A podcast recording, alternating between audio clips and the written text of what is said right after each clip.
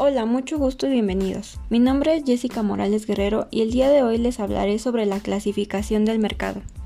Para empezar debemos saber que el mercado se clasifica según el área geográfica, de acuerdo con lo que ofrece, de acuerdo con la formación del precio, según su competencia y por otros mercados.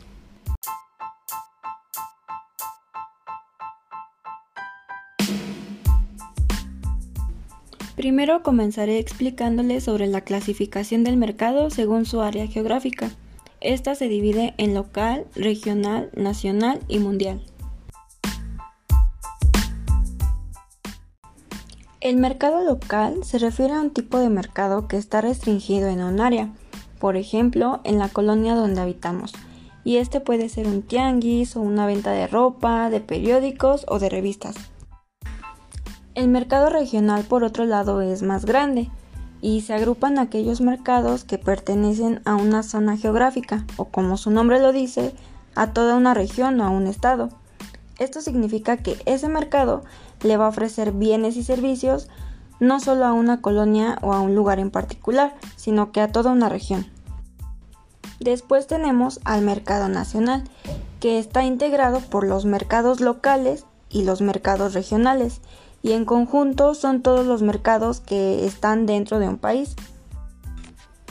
Y por último, el mercado mundial, que integra a todos los mercados que están en el exterior, es decir, fuera del país. Este se encarga o se refiere a todas las transacciones o relaciones comerciales, económicas o financieras entre países.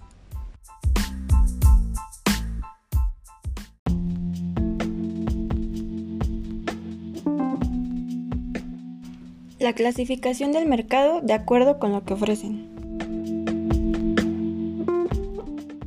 Pueden ofrecer mercancías o servicios. Las mercancías son todos los bienes que el mercado va a ofrecer y que son tangibles. ¿Qué quiere decir que sean tangibles? Quiere decir que se pueden tocar. Por ejemplo, podemos tocar equipos de tecnología, la comida, los muebles, la ropa o el calzado. Los servicios, por otro lado, son intangibles, es decir, que no se pueden tocar y se caracterizan porque en este no nos venden un producto como tal, sino que literalmente, como su nombre lo dice, nos están dando un servicio. Por ejemplo, cuando vamos al doctor no nos están dando algo que podamos tocar, sino que nos están dando el servicio que sería el de ayudarnos a combatir con el mal o con la enfermedad por la que acudimos.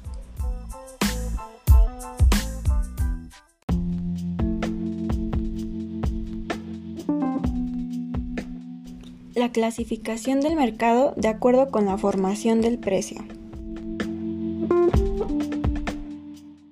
Estos pueden ser de oferta instantánea, de corto plazo y de largo plazo. Los de oferta instantánea se refieren a los precios de los productos que tienen un periodo de vida corto, por ejemplo los alimentos.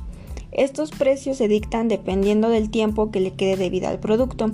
Entre más maduro esté, el precio será más pequeño esto con el fin de que se venda rápidamente y no se desperdicie. El de corto plazo se refiere a los precios que no se fijan rápidamente, como el de oferta instantánea, ya que el de corto plazo se refiere a los precios que ya están debidamente establecidos en el mercado por la empresa que los elabora, y estos no los puede cambiar debido a sus costos de producción.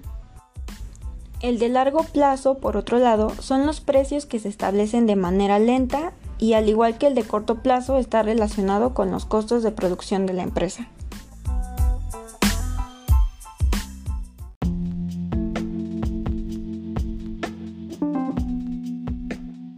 Clasificación del mercado según su competencia. Estos pueden ser de competencia perfecta o de competencia imperfecta. El de competencia perfecta es el mercado en donde ofrecen productos y servicios totalmente iguales, por lo que los compradores no son capaces de diferenciar entre el mismo producto de otro y por lo tanto les es muy fácil sustituirlos por otros de una marca diferente, ya que existen tanto muchos compradores como muchos vendedores. En esta competencia no existe libertad ni para los oferentes ni para los demandantes de fijar el precio que ellos decidan para sus productos o servicios. Y debemos tener en cuenta también que es una competencia muy alejada de la realidad, ya que es algo que no suele ocurrir en el mercado. En la competencia imperfecta, los oferentes y demandantes sí son capaces de poder cambiar o fijar el precio de lo que están vendiendo. Y se divide en tres tipos, en monopolios, en oligopolios y en competencia monopolística. Los monopolios no son más que empresas que son las únicas en vender un bien o un servicio, o sea, son las únicas en el mercado. Los oligopolios, por otra parte, tratan de solo un pequeño conjunto de empresas que se dedican a producir un bien o un servicio. Y por último, la competencia monopolística, que son muchas empresas que se dedican exactamente a lo mismo. Y en esta existen tanto muchos compradores como muchos productores.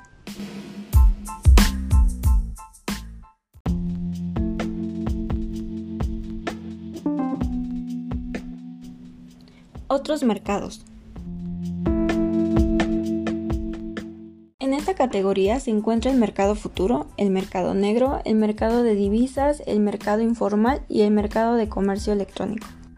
El mercado futuro es en donde los oferentes y los demandantes hacen un pacto o un contrato en el cual establecen que en un futuro, ya sea cercano o lejano, habrá entre ellos un intercambio de algún bien. Este bien puede ser un producto como el arroz, el trigo, el café, la soya o productos minerales como el oro, la plata y el petróleo. El mercado negro se caracteriza porque en él se hacen transacciones de bienes y servicios de manera ilegal, por ejemplo la venta de animales exóticos, de órganos, de drogas y muchísimas cosas más que incluso ni siquiera podríamos imaginar. Es un mercado global que viola definitivamente todas las reglas y leyes.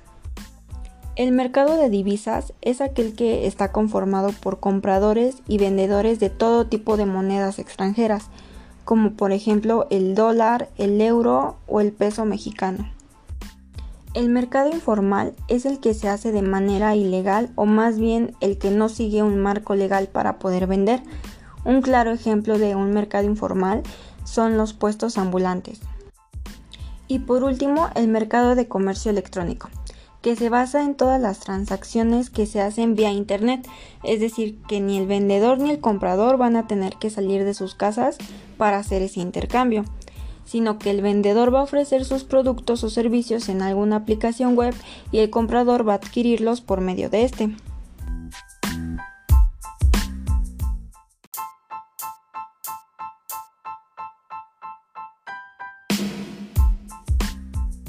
El día de hoy hemos terminado con este tema llamado clasificación del mercado. Espero que haya sido de su agrado y sobre todo que no les haya quedado ninguna duda. Esto es todo de mi parte, que tengan un excelente día y nos escuchamos de nuevo en otro podcast. Hasta luego.